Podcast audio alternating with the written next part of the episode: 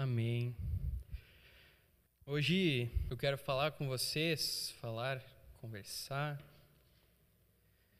sobre referências ou referenciais, talvez exemplos, pessoas que são modelo, que são exemplo para outras pessoas. E eu quero, claro, falar sobre isso numa ideia cristã, né? Como um, cristão pode encontrar um exemplo, onde um cristão pode olhar e dizer aqui eu tenho uma, nessa pessoa eu tenho uma referência.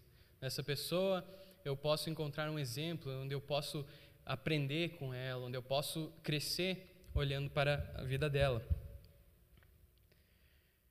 E para isso eu quero convidar vocês a fazerem é, comigo aqui nesse momento dois questionamentos e que seja realmente pense sobre isso, sabe? O primeiro deles é quais são as pessoas a quem nós nos referenciamos. Ou seja, qual é a pessoa que eu olho e digo eu posso ser mais parecido com ela, eu posso aprender com essa pessoa. Mesmo que inconscientemente, às vezes nós temos alguém que é uma referência para nós. Então, nesse tempo eu quero que você pense em pelo menos uma pessoa. Pode ser pais, podem ser é, irmãos da igreja, podem ser familiares, podem ser amigos. Uma pessoa que você sabe que com ela você pode aprender, olhando para a vida dela você pode crescer. E a segunda, o segundo questionamento que eu quero que a gente tenha nesse momento para iniciar a nossa conversa é qual é o exemplo que nós temos dado? Qual é o tipo de é, cristianismo que eu tenho apresentado para as pessoas, talvez? Ou qual é o estilo de vida que eu vivo e as pessoas enxergam? Qual é o exemplo que eu tenho dado para as pessoas? E claro, a gente vai para a Bíblia, né? Então eu convido vocês a estarem abrindo suas Bíblias em Atos 20. E nós vamos estar olhando para a vida de Paulo, em, claro, em uma situação em que ele se apresenta, dado o seu próprio exemplo, para os presbíteros da igreja de Éfeso.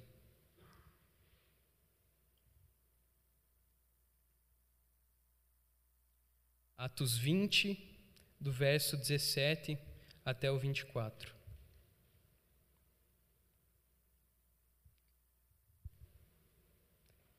De Mileto, Paulo enviou uma mensagem a Éfeso, pedindo aos presbíteros da igreja que se encontrassem com ele. E quando chegaram, Paulo lhes disse: Vocês sabem como eu me conduzi entre vocês em todo o tempo, desde o primeiro dia em que entrei na província da Ásia, servindo o Senhor eh, com toda a humildade, com lágrimas e com provações que me sobrevieram pelas ciladas dos judeus. Vocês sabem que jamais deixei de anunciar o que fosse proveitoso e de ensinar isso a vocês publicamente, e também de casa em casa, testemunhando a judeus como a gregos o arrependimento para com Deus e a fé em nosso Senhor Jesus Cristo. E agora, impelido pelo Espírito, vou para Jerusalém, não sabendo o que ali vai me acontecer, exceto que o Espírito, de cidade em cidade, me assegura que prisões e sofrimentos estão à minha espera. Porém, nada considero a vida preciosa para mim mesmo desde que eu complete a minha carreira e o ministério que recebi do Senhor Jesus para testemunhar o Evangelho da graça. Amém. Bom, a gente sabe que nós poderíamos ir para a palavra de Deus, ir para as, para as Escrituras encontrar diversos exemplos, pessoas que nós podemos aprender com a sua história, com a sua vida, realmente a gente pode crescer e olhar, nossa, eu preciso melhorar aqui, eu posso mudar aqui. Mas eu escolhi esse texto, eu escolhi para falarmos sobre Paulo nesse texto, porque Paulo, de certa forma, tinha uma autoridade para dizer, né? Olhem para a minha vida até porque ele, ele mesmo se coloca como exemplo.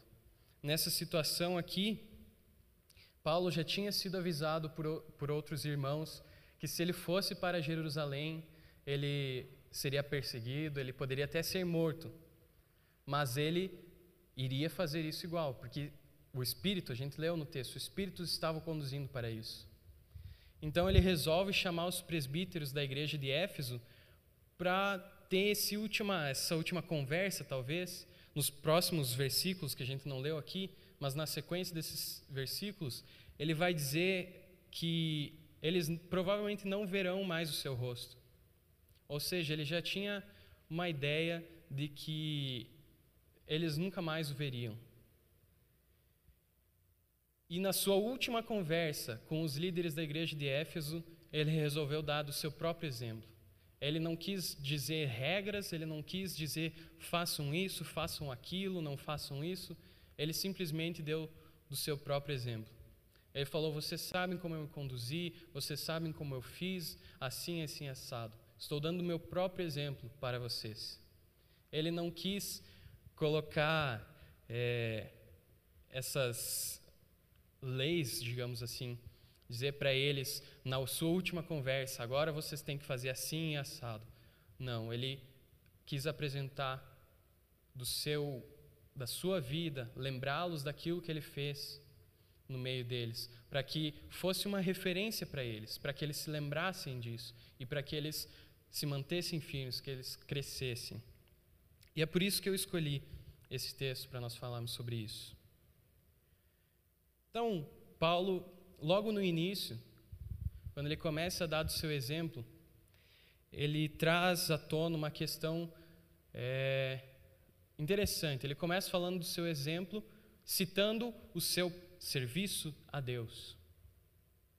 Então, aqui nós podemos ver que o exemplo, uma vida exemplar, começa no serviço ao Senhor. Eu imagino que Paulo começa por isso, começa por esse detalhe, lembrando do serviço que ele fez, dos frutos que ele é, deu naquele lugar. Talvez porque o serviço é o mais visível para as pessoas. Talvez para as pessoas é muito mais fácil você ver aquele que está aqui na frente cantando do que o irmão que está no banco e o seu relacionamento com Deus. Então, o exemplo começa no serviço. Eu não digo que o serviço deve ser aqui, aqui no púlpito ou, ou enfim, mas o serviço pode ser qualquer tipo de atividade em que nós nos colocamos à disposição do Senhor. Em que nós, talvez, abrimos mão do nosso tempo, talvez abrimos mão de um pouquinho de dinheiro para ofertar, para, é, sei lá, doar para alguém. A igreja está sempre fazendo campanhas de missões e brechós, etc. Nós podemos servir também dando um pouco do que é nosso, contribuindo. E essas coisas normalmente são mais visíveis do que o meu dia a dia em casa, o meu relacionamento individual que eu tenho com Deus. Então eu creio que é por isso que Paulo começa falando do seu serviço, porque normalmente é a primeira coisa que as pessoas enxergam. E talvez é a primeira coisa que as pessoas pensam: nossa, eu queria ser assim. Nossa, eu queria ter o talento que aquela pessoa tem para é, contribuir, aquela generosidade que a pessoa tem. Eu queria ter isso. Então, talvez esse seja o primeiro, o início dessa vida exemplar. É no serviço. Mas eu creio também que há um certo, uma certa dificuldade que possa ser gerada, justamente por essa alta visibilidade, por essa facilidade das pessoas enxergarem, é que o serviço ao Senhor pode ser confundido com outras coisas. Talvez com um serviço a, a nós mesmos, talvez um serviço a outras pessoas, talvez por algum interesse próprio. De alguma forma, é mais fácil você é, enganar as pessoas de, de, que você está servindo a Deus do que, por exemplo, enganar a Deus que você está tendo um relacionamento íntimo com Ele, num lugar onde ninguém está vendo. E é por isso que Paulo ele vai continuar e ele vai apresentar três características do seu serviço a Deus, lembrando três coisas que acompanharam o seu serviço ao Senhor no tempo em que ele esteve em Éfeso. A primeira dessas características é a humildade. Nós precisamos servir ao Senhor com humildade. Um serviço ao Senhor exemplar é humilde. Por que nós precisamos ter humildade no serviço ao Senhor? Simplesmente porque a humildade ela é a garantia de que o meu serviço que eu estou fazendo eu faço realmente para Deus e não para ter algum tipo de retorno ou benefício próprio. Não para, é, com egoísmo, é, fazer as coisas tentando alcançar alguma visibilidade ou tentando alcançar é, mais amigos, mais pessoas me admirando, mas com humildade, para garantir, para saber que o que eu faço é para Deus, que o que eu faço não é para que o meu nome seja exaltado, não é para que eh, as pessoas me reconheçam, mas para que Deus seja reconhecido. A segunda característica que também deve estar presente e talvez talvez não com certeza caminha junto com a humildade são as lágrimas. Como assim lágrimas? Paulo está dizendo que sempre que ele esteve servindo ao Senhor em Éfeso, ele esteve chorando ou não faltou lágrimas no seu serviço? Eu creio que não sejam lágrimas de tristeza, não sejam aquelas lágrimas, nossa, está muito difícil, eu quero desistir, uh, não sejam lágrimas de pesar. Pelo contrário, eu creio que sejam lágrimas de preocupação, lágrimas de dedicação e lágrimas principalmente que demonstram o amor que Paulo tinha pelo seu ministério, o amor que ele tinha pelas pessoas que eram alvo do seu ministério, que eram alvo do seu serviço. Quem estava no intercap não desse ano, do ano passado, lembra que o pastor Isaac trouxe, levou uma série de mensagens em Apocalipse sobre as igrejas de Apocalipse. E teve uma das em uma das mensagens, um dos sermões dele, que me chamou muita atenção algo que ele disse.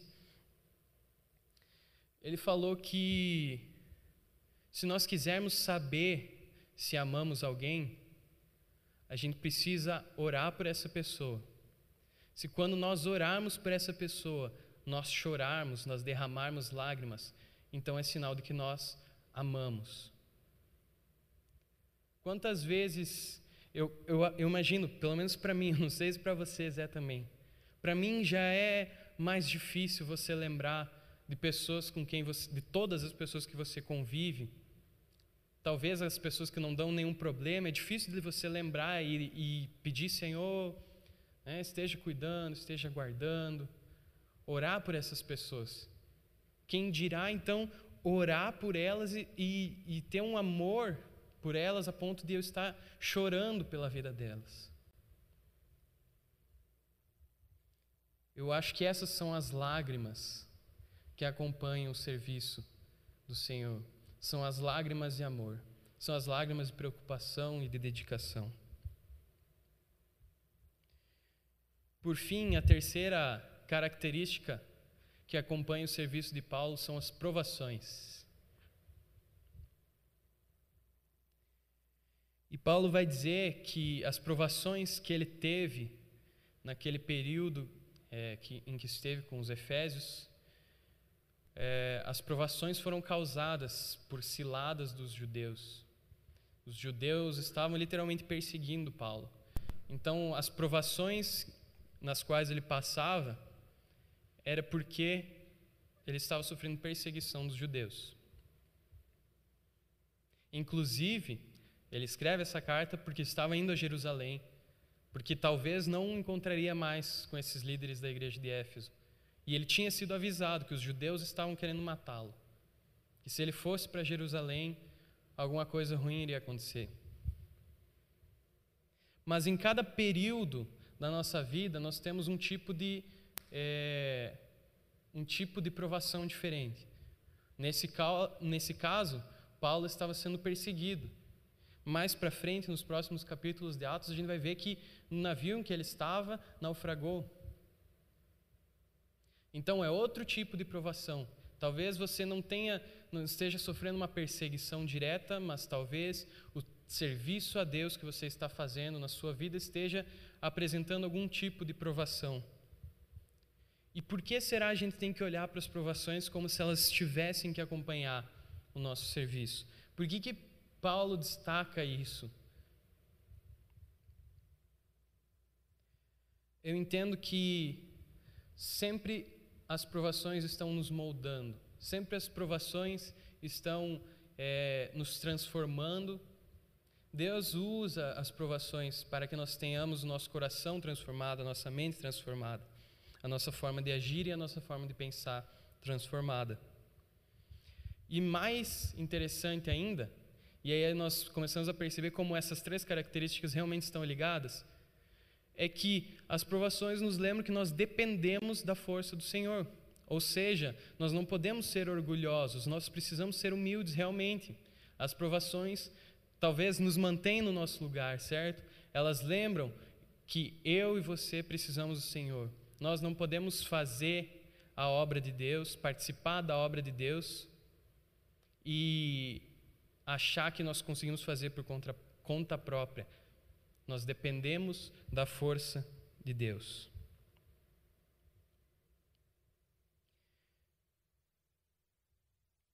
Dando sequência ao texto, nós vamos olhar outra característica que se tem numa vida que nós podemos encontrar numa vida exemplar.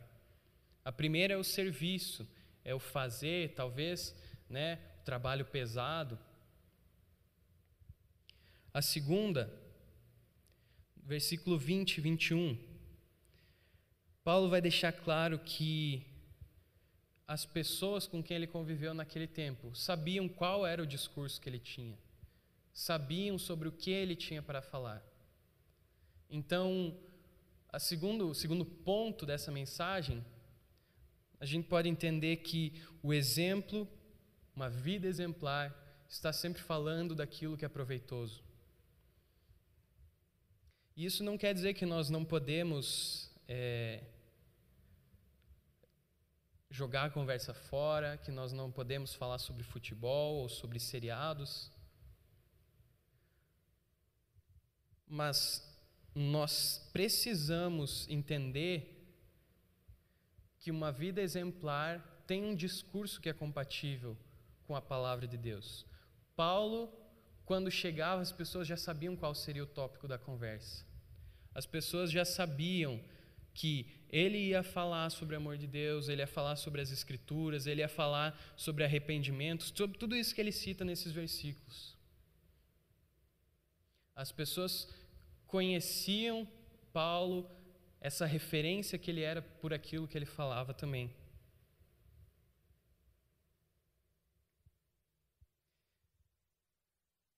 E algo mais interessante é que Paulo também vai dizer que ele estava de casa em casa falando do judeu e para o grego, para o judeu e para o grego. Ou seja,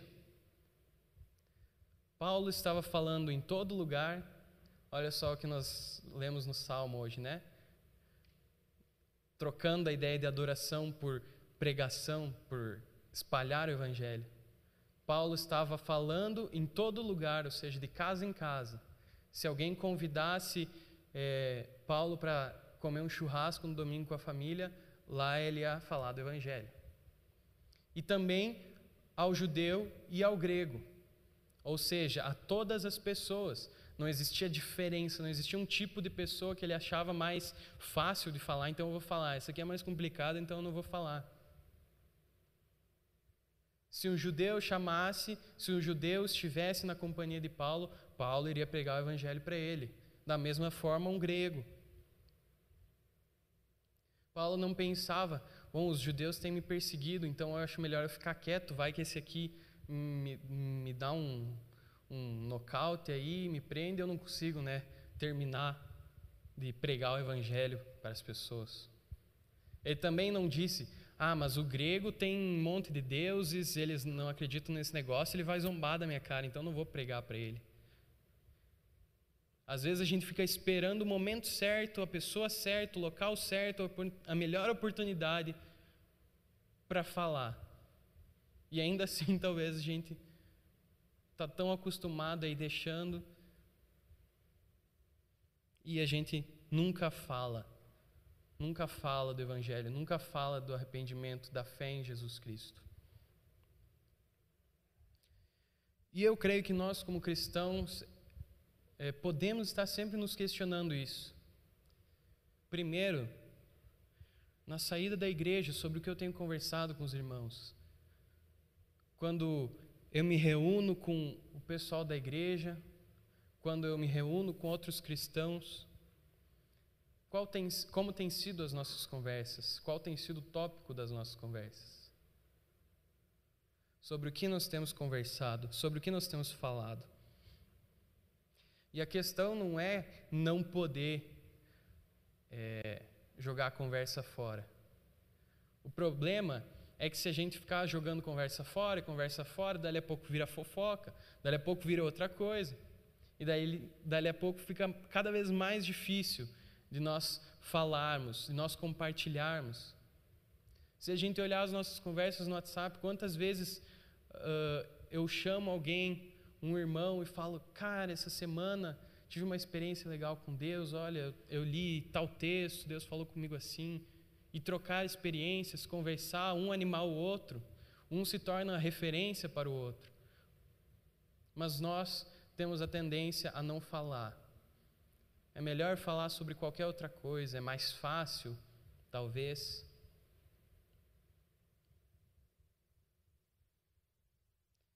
E se nós temos dificuldade com os próprios irmãos dentro da igreja, aí surge o problema ainda maior.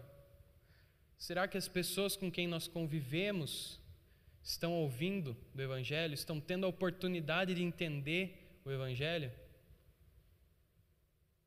Essa semana, cara, eu fiquei pensando nisso.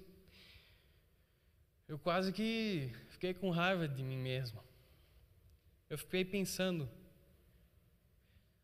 se os meus colegas do ensino médio chegassem diante de Deus e falassem, mas eu nunca entendi, eu nunca entendi o que, que era o Evangelho, eu nunca entendi o que, que quer dizer o, o fato de Jesus ter morrido na cruz, por que, que ele tinha que me perdoar, como que minha vida ia mudar, por que, que isso tinha que acontecer.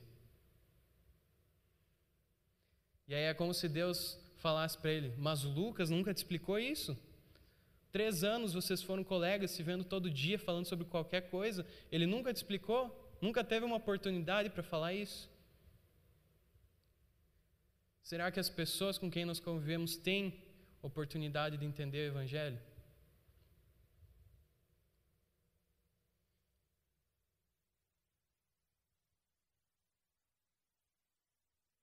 A gente começa a ver como isso tem sentido se nós olharmos para outras situações da vida.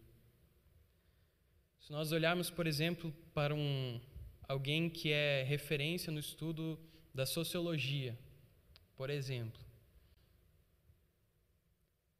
E aí você ouve falar, não, o fulano de tal é um ótimo cara, que tem conhecimento profundo, né? estuda muito da sociologia, é apaixonado por isso. Aí você pesquisa o nome do cara para né, ler os seus artigos, para ler uh, os textos que ele tem, ou enfim, talvez conhecer um pouco mais da sociologia. E aí você não encontra nada sobre aquele cara.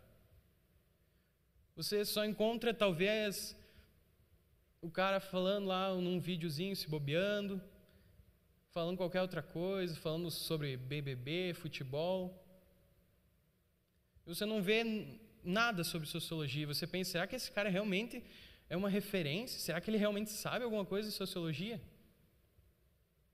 É, as pessoas falam, não, ele passa o dia inteiro lendo sobre isso, mas não fala. Se nós aplicarmos isso para a nossa vida cristã, para o Evangelho, será que tem algum sentido a gente não falar sobre?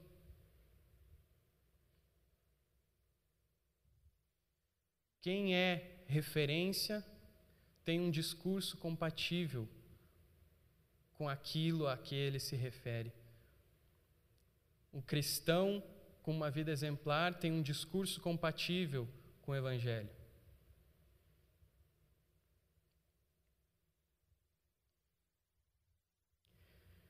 Na sequência, os versículos 22 em diante, parece que Paulo tem uma certa mudança de foco. Até então ele estava falando da sua vida prática, dando exemplo da sua vida prática. Ou melhor, falando daquilo que ele já fez, falando do seu passado, no tempo em que ele esteve, um tempo que já passou. Ele deu exemplo do seu passado.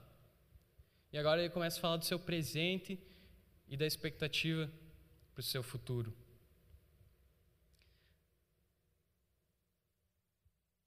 Vamos tentar fazer essa mesma mudança. Até então nós vimos questões práticas dessa vida exemplar que Paulo tinha, certo? O seu serviço ao Senhor, o seu falar, o seu modo de agir. Agora é como se nós fôssemos olhar para a vida de Paulo e o seu exemplo interior, aquilo que ele tem guardado. Quais são as motivações de Paulo? E melhor ainda, como é o caráter de Paulo?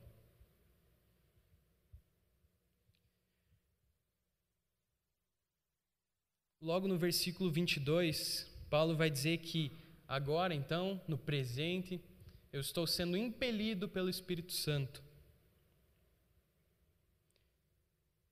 É interessante esse termo, a palavra impelido. Outras versões talvez vão dizer conduzido, algumas vão dizer obedecendo ao Espírito Santo. Mas eu achei muito legal nessa tradução a palavra impelido. É como se o Espírito Santo estivesse jogando Paulo, empurrando, forçando para que ele fosse a Jerusalém.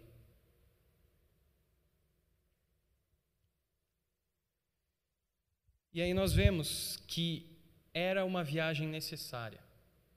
Paulo precisava ir a Jerusalém, pois o Espírito Santo não estava o convidando, o Espírito Santo não estava falando, Paulo, você quer ir para Jerusalém? As pessoas estavam dizendo, Paulo não vai para Jerusalém, mas o Espírito Santo estava como se estivesse empurrando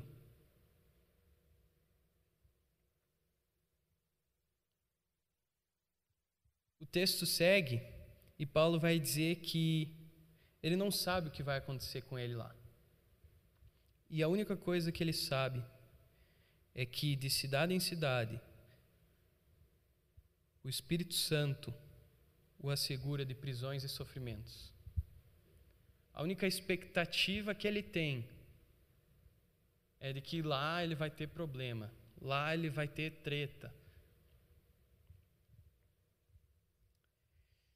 E ele não sabe por que, que ele tem que ir para lá.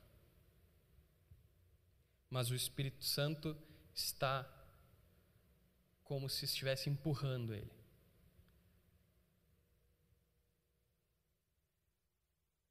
É engraçado porque Paulo aqui não parece procurar nenhum motivo para fugir disso, mesmo sabendo que é, ele ia sofrer, mesmo não entendendo por que, que ele tinha que ir para lá, o que, que ele ia ter que fazer lá. Ele só sabia que as coisas estavam colaborando, o Espírito Santo estava conduzindo, o Espírito Santo estava fazendo com que ele fosse. Ele só sabia disso. Mas ele não sabia por quê e não sabia o que aconteceria, apenas que ia ter problema.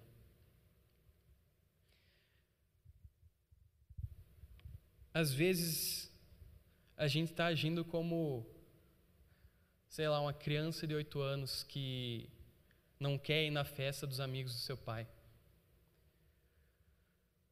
Vamos usar esse exemplo. Imaginem que você é um, uma criança e os seus pais têm um aniversário dos amigos dele, deles. E eles falam que você tem que ir, você tem que ir junto naquela festa. Mas você pensa, por que, eu tenho que ir? Lá não vai ter criança, só vai ter gente grande, não vai ter brinquedo para eu brincar, não vai ter docinho, vai ter só carne, churrasco, porque é isso que adulto faz, tem festa. Então lá só vai ter coisa ruim que não é legal, não serve para mim. Por que, que eu tenho que ir para lá? E aí as coisas começam a colaborar para que você não vá. Primeiro, seus pais não têm onde te deixar. Não tem como você ficar sozinho, afinal você é uma criança. Então, você tem que ir junto. Não, não tem babá, não tem horário, não tem algum parente, os parentes vão junto. E aí você começa a ver as coisas conduzindo para que você vá junto. Você precisa ir junto. Mas você continua insistindo e dizendo: Eu não quero ir nessa festa porque não vai ser legal, não vai ter coisa boa. E aí você está no carro indo para a festa, você está lá choramingando, falando que não quer ir. Aí você chega na festa e fica lá emburrado que você não quer estar tá lá na festa. E você fica achando um milhão de motivos para não ir para a festa. Mas os seus pais já o levaram, você já está lá, você já viu antes que você estava sendo conduzido para aquela festa. Aí você fica o tempo inteiro da festa emburrado, e a gente sabe que criança é assim. Aí no final da festa, ela encontra uma outra criança, eles fazem amizade, ficam brincando, daí depois não querem mais ir embora. Aí perderam o tempo inteiro de aproveitar a festa.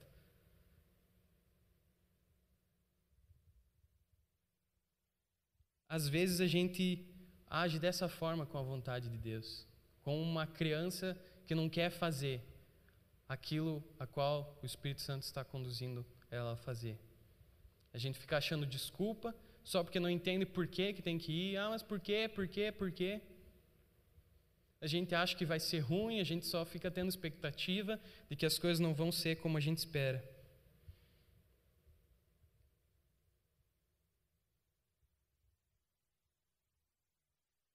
E no versículo 24,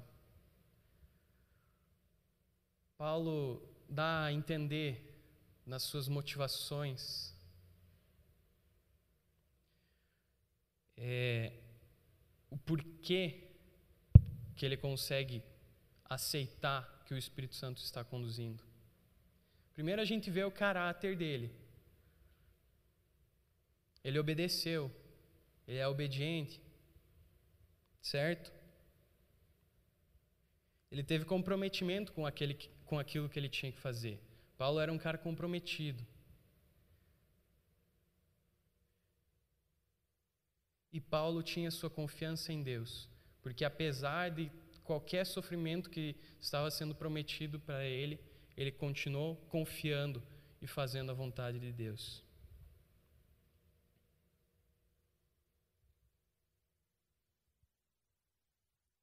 No versículo 24, nós vemos a mentalidade que Paulo tinha. Talvez o que fazia com que ele tivesse essa segurança em Deus, o que fazia com que ele pudesse saber que ele podia ser comprometido. Paulo vai dizer que ele não considera para ele a sua vida preciosa. Sua vida não é preciosa para ele mesmo. O que importa é que ele complete a carreira, complete o ministério que recebeu Jesus para testemunhar do Evangelho. Era isso que importava para Paulo. Ele entendeu que aquilo que ele estava fazendo era muito maior do que ele mesmo. Ele entendeu que havia uma importância muito maior na vontade de Deus do que na sua própria vida. Por isso ele podia ficar em paz, porque os sofrimentos não eram nada. Talvez Paulo tinha alegria em poder fazer parte. Uma vez eu vi um, um pastor falando que a gente sempre fala como é grande o amor de Deus, fazendo referência ao sacrifício e ao perdão. E com certeza, talvez esse seja o maior aspecto, a maior demonstração de amor que Deus tem por nós, com certeza é. Mas nós esquecemos que Deus também demonstra o seu amor permitindo com que a gente participe, permitindo com que a gente possa fazer alguma coisa. A gente esquece que Deus também demonstra o amor dele por nós, porque além dele nos perdoar e nos dar a salvação, ele permite que a gente tenha algum sentido, alguma coisa para fazer aqui na terra. E não só viver e esperar para morrer e ir para o céu. Ele nos dá um caminho no qual nós podemos percorrer, ele nos dá um novo estilo de vida.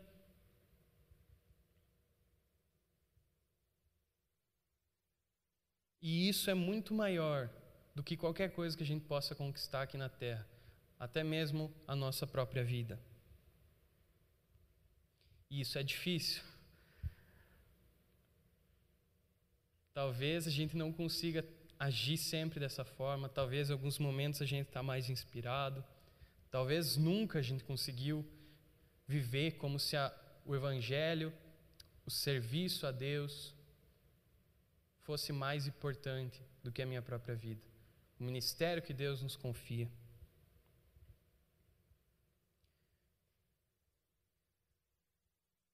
Eu creio que Paulo conseguia fazer isso porque alguém conseguiu fazer antes dele, porque alguém foi referencial para ele.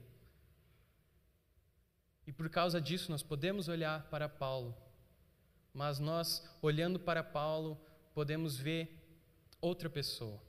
Eu acho que você já deve estar sabendo quem eu estou falando. O próprio Paulo, em 1 Coríntios, vai dizer para aquela igreja: Sejam meus imitadores, como eu sou de Cristo. Paulo conseguia fazer isso. Paulo conseguia ter essa vida exemplar, porque o maior exemplo que ele teve foi o próprio Jesus. E às vezes a gente fica tentando fazer as coisas, a gente fica tentando dar o nosso melhor no serviço a Deus, para tentar de alguma forma agradar impressionar a Deus, como se Deus fosse se impressionar com o que a gente fez e, e falar: Uau, você é bom mesmo, né? Nós podemos agradar o coração de Deus, mas Jesus já fez muito mais, Jesus já fez muito melhor do que nós fiz, fazemos e podemos fazer. É por isso que o nosso maior exemplo deve ser Ele. A gente não precisa se lamentar dizendo eu nunca vou conseguir fazer isso. Isso é muito difícil. Ou tentar, por outro lado, impressionar a Deus com as nossas qualidades. A gente precisa olhar para Jesus e aprender com Ele. A gente precisa olhar para as outras pessoas que são, de certa forma, uma referência para nós e enxergar Jesus nelas. Tem aquele, é até um clichê, aquela ideia de que é, quando nós estamos cheios do Espírito Santo, as pessoas olham para nós e falam: você tem algo diferente. E é verdade. Por isso que é, talvez seja um clichê, né? Mas as pessoas elas precisam ser atraídas não pela minha qualidade em fazer alguma coisa, não pela minha aparência, não por aquilo que eu tenho, não por quem eu sou amigo de quem, ou enfim. As pessoas precisam se sentir atraídas pelo Espírito Santo transbordando, o Espírito Santo transparecendo, de forma que elas olhem e pensam: eu quero experimentar alguma coisa diferente, eu quero viver como você vive. Não por causa das suas qualidades, mas porque existe algo que você apresenta.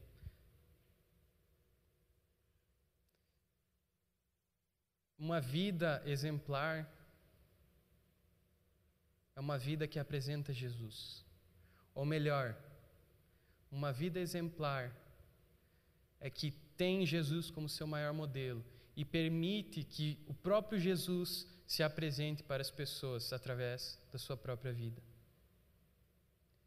Que no seu agir, no seu fazer, as pessoas vejam Jesus, que no seu falar, as pessoas ouçam sobre Jesus e entendam quem Jesus é, ou pelo menos tenham a oportunidade de entender. E isso não é só para quem entende muito da Bíblia. O pouco que você entende, às vezes a pessoa que está contigo sabe muito menos. Às vezes a pessoa que está contigo não entendeu ainda.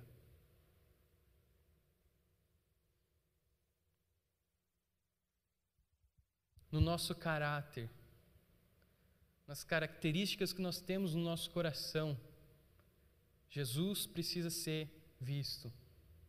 Na nossa obediência, no nosso comprometimento, Jesus precisa ser visto. Na nossa mentalidade, Jesus precisa ser visto. Essa é uma vida que vale a pena olhar e ver. Nossa, essa pessoa é um exemplo de cristão. E não que a gente faça isso para que as pessoas nos admirem e, e tentem ser igual a nós, mas justamente porque quando nós somos imitadores de Cristo, as pessoas olham para nós e querem imitar a Cristo também. Amém? Vamos estar orando? Senhor Deus, muito obrigado pela tua palavra, Pai. Muito obrigado por cada coração, por cada pessoa que esteve ouvindo que o Senhor tem a nos falar nessa noite, Deus. Que realmente o Teu Espírito Santo possa é, fazer com que o que foi falado aqui, o que foi ouvido, Deus, venha penetrar nos corações, venha fazer sentido para as nossas vidas, Deus. Que hoje a gente possa estar um pouco mais perto do Senhor, um pouco mais perto do que o Senhor quer que a gente seja, nos tornando mais parecidos contigo. Oh, Pai, que diariamente a gente venha estar olhando para a Tua palavra, olhando para o que o Senhor fez, olhando para o que o Senhor pode fazer e saber que o maior exemplo, o maior modelo de vida que nós podemos ter é você. Que nós precisamos é, entender a importância daquilo que o Senhor está nos confiando.